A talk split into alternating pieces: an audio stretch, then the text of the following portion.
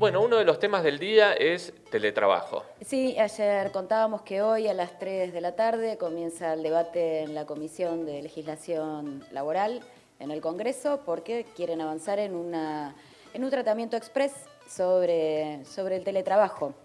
Entonces, bueno, hoy, hoy queremos seguir con este tema que seguramente va a continuar esta semana. Eh, que es importante que todos estemos al tanto de cuáles son esos debates, porque aparte afecta al conjunto de la clase trabajadora y a su vida y su forma de trabajar. Para empezar, les traje un testimonio, eh, una experiencia de una compañera del INDEC. Tenemos muchísimos testimonios, pero bueno, para el, el tiempo es tirano, dicen, ¿no? En la radio. Sintetizando, vamos a escuchar a Mariana. Hola, mi nombre es Mariana, soy encuestadora del INDEC. Al igual que mis compañeros, nos encontramos haciendo teletrabajo. Las encuestas que antes hacíamos de manera presencial en las viviendas, ahora las hacemos por teléfono desde nuestras casas y también las tenemos que cargar a una base de datos. Esto requiere, en primer medida, que tengamos una computadora o una tablet y acceso a Internet. La gran mayoría de nosotros tenemos que compartir la única computadora que tenemos en nuestras casas con nuestros hijos que hacen tarea a distancia y con nuestras parejas o compañeros que también necesitan las computadoras para trabajar. Yo creo que nosotros los trabajadores tenemos que ser muy conscientes y cautelosos en cuanto al teletrabajo, porque además de estar sentando un precedente de que es posible aplicarlo, esto es como la punta para empezar a aplicar la reforma laboral. Y esto lo que lleva, eh, en definitiva, es a que vayamos perdiendo derechos laborales. Por eso creo que es necesario que cada trabajador se junte con sus compañeros, asambleas virtuales, reuniones virtuales, etcétera, para discutir qué es esto del teletrabajo, en qué condiciones se va a aplicar y qué medidas vamos a tomar nosotros frente a esto. Decía, es solo uno de varios testimonios que, fuimos recabando, no solamente en el INDEC, donde yo trabajo, sino también eh, personas que trabajan en los COL, eh, también en telefónicos. En la izquierda diario tenemos un montón de notas al respecto, con testimonios también, cómo afecta y principalmente a las mujeres trabajadoras, como venimos reflejándolo también acá que eh, se combina con la responsabilidad que esta sociedad nos adjudica sobre las tareas del hogar, que pandemia mediante, entonces se hace una melange bastante difícil de combinar entre el trabajo en la casa con el trabajo y las responsabilidades de cuidado, dicho sea de paso, no remuneradas y potenciadas en el contexto de la pandemia. Eh, Planificamos una entrevista para hoy, no sé si estamos... comunicados, queremos hablar con Julio Fuentes. Julio Fuentes es parte del Consejo Directivo de ATE Nacional, además es el presidente de la CLATE, que es la Confederación Latinoamericana de Trabajadores Estatales. Él está siguiendo de cerca todo el debate del teletrabajo eh, y queríamos, bueno, hablar hoy que empezaba el, el, tratamiento en comisiones. Hola Julio, ¿cómo estás? Habla Lía Pesaresi. Buenos días, ¿qué tal? ¿Cómo les va? ¿Cómo están? ¿Qué buenos tal? Días. Muy buenos días. ¿Qué tal? Acá estamos con, con, Pato del Corro y Lucho Aguilar. Julio, ¿cuáles serían las consideraciones que los trabajadores y las trabajadoras deberían tener ante este debate, tanto los trabajadores también, me imagino, como las direcciones sindicales, ahora que comienza el tratamiento de, de la regulación del teletrabajo? Sí, eh, que comienza el tratamiento en la Argentina, pero en otros países ya han avanzado, el caso de Chile, eh, Colombia, están en varios países de Centroamérica con proyectos. A los legisladores le ha agarrado como un apuro eh, de una cuestión que viene ya de varios años de debate, de distintas propuestas, de distintos proyectos, le ha agarrado el apuro de querer ahora, cuando estamos con la guardia baja, porque es así, la clase trabajadora y el sector público por supuesto, parte como parte de ello. Estamos con la guardia baja producto de la pandemia, estamos en nuestros hogares, estamos sin posibilidades, como bien decía la compañera, bueno, de hacer asamblea, de juntarnos, es decir, estamos sin fuerza objetivamente en esta situación de confinamiento. Entonces ahora le ha agarrado el apuro a los legisladores por sancionar normas eh, respecto al teletrabajo. El teletrabajo no es ninguna cosa moderna, esta intención de los patrones de hacer que la gente trabaje desde su casa es muy vieja. Eh, más la, tecnología será moderna, eh, la Internet será moderno, pero ese objetivo de que estemos en nuestra casa, de que perdamos el contacto con nuestros compañeros de trabajo, que perdamos la posibilidad de desarrollarnos junto a otros, es una vieja intención en, el, en la industria del vestido, en el calzado, y lo, y lo hacen a lo largo y ancho del mundo, bueno, instrumentando este tipo de formas de trabajo. Yo creo que la dirigencia sindical tiene que oponerse y tienen que plantearle con firmeza a los legisladores que primero cualquier reglamentación debe hacerse por la vía de negociación colectiva, no se puede tomar esta, esta forma de trabajo como una forma permanente, una cosa es la excepción, la pandemia, el confinamiento, y otra es pensar como una tarea permanente. Esto es meter al patrón adentro de tu casa, lisa y llanamente. Es decir, nosotros no podemos permitir que nuestros hogares se transformen en una prolongación de la oficina, de la fábrica, de la empresa. Es decir, eso debemos, ese patrimonio es eh, propiedad del trabajador y su familia. O trabajadora, ¿no? Justamente por lo que vos planteabas, em, hay intenciones de, supuestamente, no sé si vos conocés los proyectos de ley, eh, yo no vi ninguno en profundidad, va, eh, ninguno, pese a que algunos son de diputados que son de extracción sindical. Entre ellos creo que hay uno de Yasky, que es de la CTA de los Trabajadores, pero eh, en general lo que figura en los medios es que pretenden modificar la ley de contrato de trabajo. Por lo que vos estás diciendo ahora, eh, vos estás planteando que los cambios deberían ser vía convenios colectivos de trabajo o te estoy entendiendo mal. No, no, cualquier cambio, cualquier cambio debe ser por la vía de la negociación colectiva, porque cada actividad es distinta, cada rama de la industria, del sector público es distinto, entonces decir, bueno, deben ser eh, los trabajadores, sus representantes, sus delegados paritarios, los que deben discutir qué modalidad.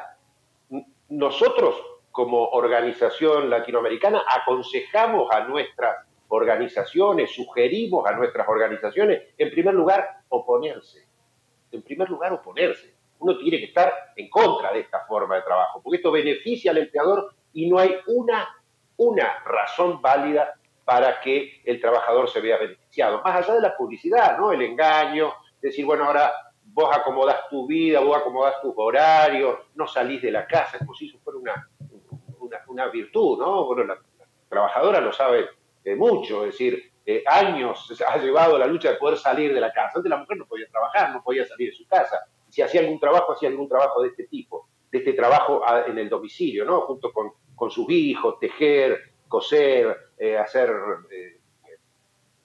calzado, bueno, es decir, ha costado mucho que la mujer pueda salir de la casa. Entonces son todas cosas que juegan en forma negativa tienen una gran publicidad a favor, eh, nosotros tenemos que ser conscientes, yo recuerdo, yo eh, recuerdo en la década del 90 cuando empezaron con los retiros voluntarios, eh, bueno, era un debate muy grande con los trabajadores, de muchos compañeros que se querían ir a agarrar esos pesos para irse y poner algún negocio, dejar de, trabajar en relación de dependencia. Bueno, vimos cómo terminó. Con esto es lo mismo, puede haber compañeros hoy confundidos o compañeras que crean que bueno, que es mejor trabajar desde la casa eh, estate un par de meses trabajando desde tu casa y después contame lo, que realmente creo que hay que estar eh, firmemente eh, en oposición a esto y cualquier reglamentación debe ser vía negociación colectiva y no a través de leyes, porque ya la ley, si hay una ley, bueno, se, se acabó la posibilidad de discutir. Ya a partir de una ley los empleadores van a obligar a la gente y ya quieren que mucha gente que hoy en esta emergencia sanitaria está haciendo teletrabajo nunca más vuelva a su puesto de trabajo. Julio, estamos hablando con Julio Fuente, que es dirigente de ATE y especialista en teletrabajo. Eh, eh, Lucha Aguilar te saluda. Te quería preguntar, Julio, eh, bueno, pero se, está hablando ¿no? de algunos de los proyectos del intento de regular, de lo que, lo que quieren hacer es regular el teletrabajo que ya existe. ¿Qué, significa para quienes no conocen regular el, teletrabajo y, bueno, cuál es la opinión tuya sobre esa posibilidad? Bueno, si, lo quieren regular es que quieren hacerlo legal. Es decir, si lo regula una ley, es legal. Eh, nosotros creemos que esto debe ser excepcional. No puede ser una cuestión legal. Y no es un tema de ser agarrado al pasado. ¿no? Esto es otra de las cosas que se le dice a los compañeros y compañeras que que sostienen que guarda con el teletrabajo, dicen, bueno, que ustedes se quedaron en el pasado, se quedaron atrás, no quieren avanzar en la tecnología. nosotros estamos totalmente de acuerdo en avanzar en la tecnología, pero esta, esto de hacerle un gran favor a los empleadores. Las grandes empresas hablan de reducir más de un millón de metros cuadrados de, superficie que hoy tienen que usar para que la gente vaya a trabajar, limpiarla, cuidar, eh, hacer mantenimiento, es decir, son todos ahorros a el empresariado y además de la gran afectación psicológica que le puede significar a una familia este, estar trabajando. Está estudiado esto, la mayoría de los trabajadores y trabajadoras en América Latina vive, habita en superficies este, donde eh, menos del 50% de lo mínimo necesario para una familia. Es decir, se vive en ambientes muy pequeños por el alto costo de los alquileres en toda nuestra región. Es decir, si a ese lugar pequeño lo vamos a transformar en una parte de un lugar de trabajo, por más que digan, bueno, pero por ahí el empleador va a tirar unos pesos para pagar el alquiler. Hay que defender ese espacio que es absolutamente nuestro, que es de patrimonio de los y las trabajadoras y su familia, defenderlo. No puede ser una prolongación de la La oficina tiene que estar y el empleador, el Estado, o sea, un patrón privado, hacerse cargo de todos los gastos que tiene. Nosotros iremos ahí a trabajar y, bueno, lógicamente ahí también a desarrollar nuestra, nuestra vida sindical, nuestra vida cultural, nuestra vida como ser humano de relacionarnos con otro. El lugar de trabajo también es todo eso. Julio, em, evidentemente esto trae cola, eh, hay mucha tela para cortar, hay mucho que discutir eh, profundamente. Eh, vos como parte del Consejo Directivo de ATE, ¿hay planificado algún tipo de instancia de debate en la base, sea asambleas, plenarios, no sé, conferencias, encuentros, aunque sea en forma virtual, como es como otros sectores de trabajadores eh, lo están haciendo, como por ejemplo, bueno, acá hemos reflejado los aeronáuticos que hacen asambleas de 300, 400, eh, o, los pibes y las pibas de, de las comidas rápidas. ¿Hay alguna instancia que tengan planificada como para poder avanzar en este debate en la base?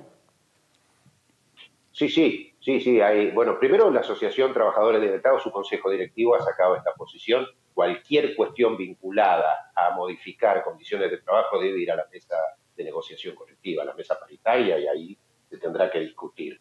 La posición de ATE es de, rechazo a esto. Esto no puede ser una actividad permanente. Una cosa es la, la emergencia sanitaria en la que estamos, otro es el, todos los días. Y se están haciendo reuniones. Sé que la semana pasada se realizó un plenario de trabajadores del Estado Nacional, eh, de delegados del Estado Nacional, donde también los delegados plantearon y delegadas plantearon también el rechazo a esta metodología como metodología permanente de trabajo. No quiere decir que hoy no la estemos haciendo, pero hoy estamos en una situación eh, excepcional. Lo que indigna de alguna manera es que en una situación excepcional se quiera hacer legislación permanente. Eso me parece, porque no, la verdad que nuestros senadores, nuestros diputados podrían tratar el impuesto a los ricos, el impuesto a los poderosos, en lugar de estar fijándose cómo le hacen una gauchada a los empleadores este, sacando una ley para reglamentar el teletrabajo. Eh, Julio, una última pregunta, por lo menos de mi parte. Eh, Hugo Yasky, entiendo que fue uno de los que presentó un proyecto. ¿Lo pudiste leer? ¿Qué opinás al respecto? No, no, no, lo pude leer. No lo pude leer. Este, lo veré. Yo supongo que inclusive hay gente que lo hace con buena intención. Cree que de esa manera este, eh, va a, sanar de alguna manera las injusticias que hoy se están cometiendo, los atropellos que hoy se están cometiendo, porque bueno, este, mucha gente no tiene ni siquiera internet o, el servicio de internet que uno se paga, que el empleador te dé unos pesos de eso, pero no pasa por ahí. Aunque lo hagan con buena intención, no es eso lo que hay que, la actitud que hay que tomar. Hay algunos que dicen hasta que el, el patrón pague una parte del alquiler. Y esas cosas yo creo que la hacen de, buena intención, algunos por lo menos, ¿no? supongo que eh, Hugo Yasky lo hará de buena intención, pero este, encierra en el fondo un, perjuicio porque instala un sistema de trabajo que es nocivo para, la, para los y las trabajadoras, nocivo para, el, para mí, es nocivo hasta para, para la vida humana. eh, trabajar desde la casa es realmente algo que afecta psicológicamente al trabajador, a la trabajadora y a todo. Es decir, no tener ningún tipo de, intimidad, no tener ninguna posibilidad. Es meter a tu patrón, a tu jefe, adentro de tu casa. Bueno, Julio, eh, muy, clara, muy clara tu posición. Eh, te agradecemos mucho la comunicación. Eh, vamos a seguir charlando sobre este tema porque es algo que, como decíamos, trae cola y esto recién empieza en lo que es la legislación o por lo menos en el Congreso. Así que, Julio, queríamos saludarte, agradecerte la comunicación. Vamos a seguir charlando con vos, si te parece bien. Bueno. Sí, sí, por favor, a disposición, inclusive de la información que yo pueda arrimarle de los demás países, qué está pasando con, relación a este tema, eh, con gusto lo hacemos. Y bueno, y bueno, sugerirle a las compañeras y a los compañeros que se opongan, que se opongan, que se opongan, que protesten, que hagan todas las formas posibles, este, siempre cuidándose, por supuesto, de, eh, de hacer sentir que esto no es bueno que esto puede servir como una cosa circunstancial, consultural, pero que no, no es bueno, no es sano para la familia ni para los trabajadores. Bueno, muchas gracias, Julio. Chao, hasta luego. Un saludo. Un saludo.